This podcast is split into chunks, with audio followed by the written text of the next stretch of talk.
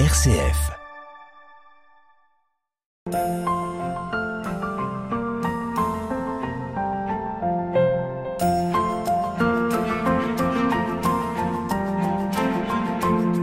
RCF, Hubert Moritz. Direction le sanctuaire de Lisieux dans cette euh, émission, une émission consacrée à la vie de Sainte Thérèse et nous arrivons dans les derniers épisodes de sa vie avec euh, sa vie au Carmel de Lisieux. Nous sommes en compagnie de Céline membre du service accueil, qui est guide ici au sanctuaire, de Paul, qui est séminariste, euh, qui termine bientôt sa, deuxième année, de Sœur Valérie au Bled de Sainte Thérèse. Euh, Paul, euh, on parle des années là où c'est la, sœur, Céline, enfin Céline, la sœur de Sainte Thérèse, qui entre au Carmel. C'est la, la dernière de la famille à entrer, quoi. Tout à fait. On parle surtout de, de la, la, fin de, vie de, Louis Martin et, et toute cette période euh, où, euh, où Céline, Céline accompagne fidèlement vraiment son, son père, Léonie aussi. Léonie fera aussi un entrée à la vie, euh, en, vie religieuse pendant ce temps-là. Mais voilà, Céline, Céline enfin, enfin rentre. Céline, c'est l'artiste de la famille. Céline, c'est une femme moderne, une moderne avant la lettre. Euh, qui, a, qui, a, pris des cours de peinture, qui a refusé plusieurs fois des, des demandes en, mariage, et, euh, et qui rentre euh, au, au, Carmel, et surtout qui nous ramène, alors ça c'est fondamental pour Thérèse, un petit carnet dans lequel elle a pu écrire toutes les belles paroles qu'elle a trouvées dans l'Ancien Testament. À l'époque, on lisait pas beaucoup l'Ancien Testament, euh, non pas qu'on on avait l'interdiction de le lire, mais, mais c'est simplement que on, on le lisait pas beaucoup. En tout cas, euh, euh, on n'y avait pas facilement accès et surtout on racontait les épisodes de l'Ancien Testament. Il faut pas euh, imaginer que on, supprime complètement. Thérèse, elle, elle connaît bien ces figures de, des, du peuple juif. Mais, mais là, enfin, elle y a accès vraiment euh, directement par toutes ces phrases que, que, que Céline a notées. Et euh, c'est très très marquant de voir que dans la toutes les citations que Thérèse fait euh, dans l'histoire d'une âme, puis dans, dans toutes ses poésies, il y a une très grande majorité qui vient de l'Ancien Testament. Euh, qu'en tout cas, elle a cette très grande compréhension. Alors Thérèse et, et la parole de Dieu, c'est fulgurant. Elle dit L'Évangile m'apprend et mon cœur me révèle. Euh, voilà, il y a cette compréhension intuitive de, de, la parole de Dieu, mais voilà cette euh, cette entrée euh, de Thérèse, de Céline au Carmel projette Thérèse dans une toute autre dimension spirituelle et, et accompagne encore plus euh, sa petite voix de confiance et d'amour qu'elle est en train de, de maturer depuis quelques années en maturation de, de, sa petite voix. Euh, Sœur Valérie, un mot sur, euh, sur une retraite qu'elle a vécue euh, un petit peu auparavant, donc au, au Carmel, c'est ça, avec un, un, père, le père Alexis Prou, et une retraite qui sera aussi décisive pour elle. Oui, tout à fait. Alors, déjà, faut dire que Thérèse, euh, de sa maman, elle avait euh, inscrit ce désir de sainteté. Toute la, Madame Martin avait bien dit, je veux que toutes mes filles soient, soient des saintes. Et, Thérèse, elle a, elle a, pris ça comme argent comptant. Donc, il y a comment euh, satisfaire son désir de, de, sainteté. Alors, au départ, c'est vrai que dans, il y a toute une période dans ces lettres, euh, surtout, c'est très sensible, où on sent qu'elle veut conquérir la sainteté à la pointe de l'épée. Comme Jeanne d'Arc, quoi. Voilà, c'est ça. Elle, elle, elle, a une grande admiration pour Jeanne d'Arc. Hein. Elle, elle, écrira deux, deux récréations hein, sur, sur, sur, Jeanne d'Arc.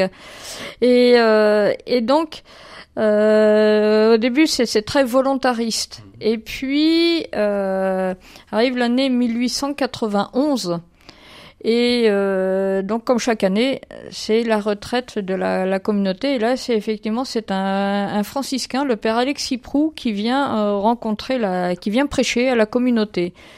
Et euh, comme ça arrive parfois, bah, euh, les sœurs de la communauté, ça les, voilà, n'accrochent pas du tout à ce que dit ce, ce prêtre, sauf une, sauf une qui est ravie parce qu'il la comprend euh, parfaitement.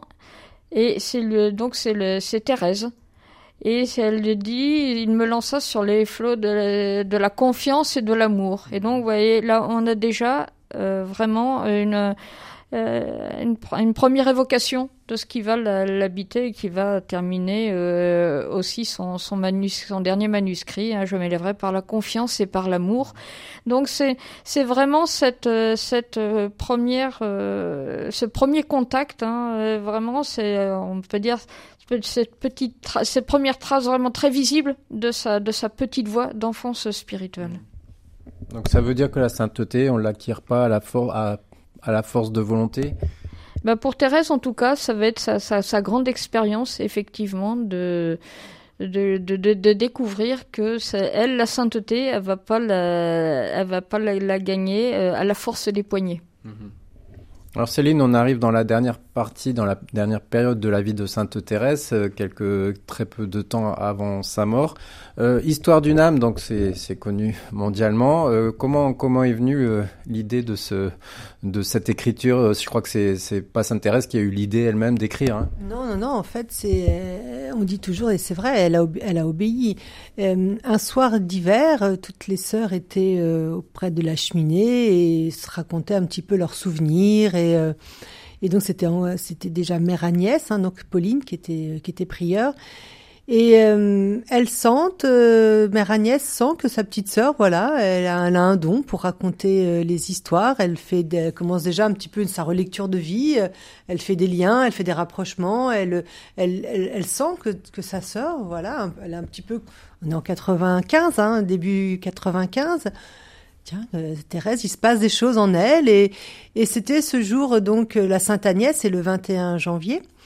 Et Mère Agnès lui demande, voilà, ben écoute, euh, pour l'année prochaine, pour le 21 janvier 1896, s'il te plaît, je, voilà, je te laisse un an pour me mettre par écrit tous tes souvenirs, euh, puisque tu les racontes si bien, euh, ça me fera plaisir que tu voilà que tu, enfin, que vous, vous voyez, mhm. euh, que vous que vous mettiez par euh, par écrit tous ces souvenirs, relisez votre vie. Donc Thérèse va accueillir, euh, c'est un ordre presque, hein, c'est la prière, c'est vraiment donc Thérèse va très vite se mettre à commencer donc ses, souvenirs, à raconter sa vie, hein, relire sa vie, l'histoire de son âme, donc depuis ses plus anciens souvenirs à, à Alençon jusqu'à sa vie de, de Carmélite. Donc événement après événement, expérience après expérience, épreuve après épreuve, pendant toute une année. Voilà, Thérèse va en, dehors de ces temps de, de, de, de, la règle du Carmel. Hein. C'était lorsqu'elle avait suivi cette règle qui était déjà très prenante de la prière, du travail et de la vie en communauté. Quand il restait du temps, elle, elle, elle se mettait à, écrire ses, ses, souvenirs. Donc à l'origine, c'était plus écrire les souvenirs pour la mère prière euh, uniquement, quoi. Voilà, c'est pour ça que quelques, on a beaucoup euh, entendu, oui, alors Thérèse s'exprime un peu comme une petite fille ou ses mièvres ou, ou ça, mais c'est quelques, c'est des écrits qui sont destinés à une personne finalement. Après, évidemment, ça peut, mais elle s'en sort très bien. C'est quand même, c'est très beau à, à, lire quand on dépasse le, les, les, les, mots qui peuvent quelquefois euh, paraître enfantins. Mmh. Mmh. Et puis il y, y, a aussi le style. Hein. On est au 19e siècle, dans c'est un style romantique. Thérèse a lu aussi euh, La Comtesse de Ségur et les Mémoires d'un âne. Et donc elle, elle va, parce que c'est pas l'âne qui va raconter, mais ça va être l'histoire printanière d'une petite fleur blanche. C'est comme ça qu'elle commence ce cahier, justement, ce, ce, premier cahier qui va constituer la première partie d'Histoire d'une âme. Et, euh, et, ce qu'elle, ce qui est très net, c'est qu'elle ne veut faire qu'une seule chose, c'est chanter les miséricordes du Seigneur. Et, c'est vrai que le style de, des, des, des petites fleurs, hein, alors cette petite fleur blanche, ça évoque la, la petite fleur que son papa lui avait offert à, au buissonnet, hein, quand elle lui annonce euh, son projet d'entrer au Carmel. Et donc, euh, bah, Thérèse, cette petite fleur blanche qui s'est déracinée des buissonnets pour venir s'enraciner sur la montagne du Carmel, bah, c'est cette histoire-là que, que Thérèse veut raconter, toutes les miséricordes du Seigneur depuis sa naissance jusqu'à, comme elle dit, depuis l'éveil de ma raison jusqu'à jusqu'à aujourd'hui. Qu'est-ce qui fait qu'Histoire d'une âme, après, c'est connu mondialement? C'est quelques années après sa mort, quand on découvre la vie de sainteté de, de Thérèse ou... C'est assez, assez concomitant à, à, à, sa mort. à la mort de Thérèse, il faut écrire une rubrique nécrologique, c'est-à-dire il faut expliquer à tous les Carmels de France que ce que cette jeune religieuse a, a écrit. Et Thérèse, euh, bah, on sait pas trop quoi dire d'elle. Hein. Euh, toujours très gentille, euh, mais bon, quelqu'un rentré au Carmel à 15 ans, morte à 24 ans, euh, est-ce qu'on saurait en dire grand-chose? Et, et les sœurs elles-mêmes ont, pas beaucoup d'éléments, et donc elles, elles choisissent, se souviennent que Thérèse, elle a effectivement écrit ses, souvenirs, et, et elles les découvrent, et c'est là qu'elles se rendent compte qu'il y a une profondeur exceptionnelle dans, les écrits de Thérèse, qu'il y a une nouveauté incroyable, et font à Paris Fou, c'est qu'elles vont les, les publier. Lui, ça d'abord à, à 2000 exemplaires et puis très vite c'est épuisé. Puis ensuite elle, elle republie 3000 exemplaires, c'est épuisé. 4000, 5000 à chaque fois elles augmentent le tirage, c'est difficile de, de, de, de voir à, de, à combien d'exemplaires c'est estimé. On parle de 500 millions d'exemplaires, ce qui semble énorme, mais en tout cas plus de 80 langues dans, dans laquelle euh, elle a été traduite, ça montre un, un succès littéraire exceptionnel. Et qu'est-ce qui marque?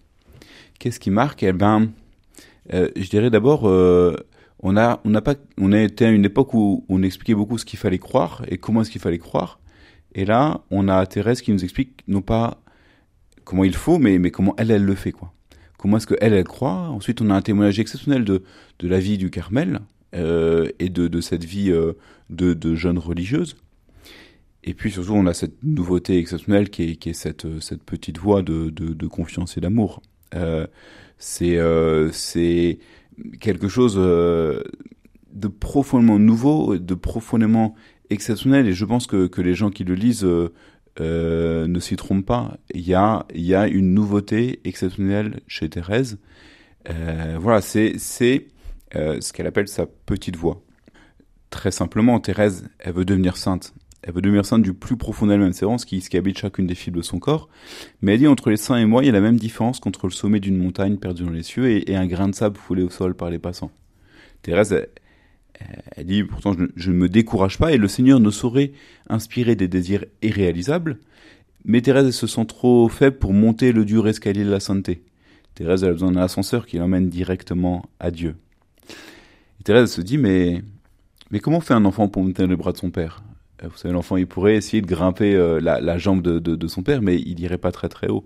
Pour monter dans les bras de son père, l'enfant, il a juste à écarter les bras et attendre que son père vienne le prendre et le conduire vers son cœur. Et pour Thérèse, elle se dit, c'est ça, mon ascenseur, ce sont vos bras, Seigneur. Je vous demande d'être vous-même ma propre sainteté. C'est une révolution exceptionnelle que nous fait Thérèse.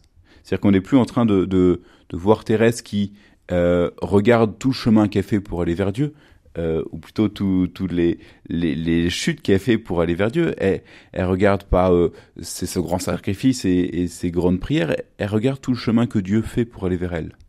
Elle, elle décentre son regard de ses propres forces pour les orienter vers euh, les, la miséricorde de Dieu et de Dieu qui vient agir au travers de Thérèse et particulièrement au travers de ses faiblesses parce que c'est quand je suis faible que je suis fort c'est vraiment ce, ce, chemin que, Thérèse nous fait, et c'est ça, je pense, qui, qui va marquer autant les petites âmes qui voient en Thérèse quelqu'un d'admirable, que les théologiens qui vont voir ce, ce, dès, dès les, les, premières années de diffusion d'histoire d'une âme la, la, le doctorat de Thérèse. Thérèse déclarée docteur de l'Église par le pape Jean-Paul II dans les années 97-98. Hein. C'était au moment des JMJ en France. Euh, Céline, vous qui côtoyez bien les, les pèlerins, euh, je suppose que vous rencontrez encore aujourd'hui des gens touchés par l'histoire d'une âme. Enfin, je suppose que vous avez des témoignages de temps en temps. Oh oui, oui, oui. On a, on a beaucoup de personnes qui, qui se disent. Euh euh, touchée parce que Thérèse inspire. Thérèse, euh, comme dans le, quand on rentre dans le, car, dans le Carmel, elle nous dit je suis ta sœur, ton amie. Mais c'est vrai qu'à travers ses écrits, on, on se rend compte que, ben, évidemment, eh, ben, comme nous encore actuellement, on souffre, on, on, se pose des questions, on chemine, on chute, on se relève. Euh, personne n'est épargné et, et, elle non plus. Et, et, et, et, elle nous aide vraiment à, à se dire que euh, voilà, c'est c'était d'ailleurs la, la, la, la, devise de leur famille, Dieu premier servi, mais c'est vraiment, euh, oui, euh, la foi nous porte, la foi nous et, et, l'amour, on, on, est aussi euh, appelé à, à, aimer les s'aimer les uns les autres, et on, on sent que c'est là que c'est difficile parce que et Thérèse elle a dit, on, quand elle est rentrée, voilà, il y a les caractères, les tempéraments des uns des autres, c'est notre quotidien, hein, et mais c'est mais malgré tout Dieu nous aime tous. Hein, et, c'est là que, dans ses écrits, on trouve, euh, voilà, ben, on retrouve notre quotidien. Comment faire et eh ben, prier peut-être pour la personne qu'on n'aime pas, euh, euh des situations qu'on qu'on ne comprend pas. Ben, confiance. Dieu connaît cette situation qu'on aimerait euh, euh, se voir débloquer. Donc Thérèse a, a, traversé aussi ces, ces, ces, ces, ressentis que nous on peut aussi vivre et elle nous aide, elle nous, elle nous éclaire et, et on reste petit, on reste faible et on chute aussi et on se relève et, et c'est un guide vraiment un, vrai guide et, les gens sont touchés, viennent font le traversent la planète hein, vraiment pour la remercier parce que Thérèse les a aidés, les a éclairés. Ils ont lu Histoire d'une âme, ils se sont reconnue. Alors de fait, c'est pas la même époque, c'est pas mmh. le même, mais euh, c'est une maîtresse. Voilà, elle, est experte, comme disait Jean-Paul II, euh, experte en sciences de l'amour, en sciences de l'âme humaine. Hein. D'ailleurs, son âme, nous aussi, on pourrait finalement écrire histoire de notre âme. On a tous une âme, on a tous une histoire, on a tous des expériences. Et, voilà, Thérèse nous aide vraiment, et les pèlerins viennent viennent remercier, chercher des, des lumières, des inspirations ici à Lisieux. Mmh. Merci beaucoup. On se retrouvera une prochaine fois pour continuer à, parler, mais cette fois-ci de la fin de la vie de Thérèse sur Terre au Carmel. Merci.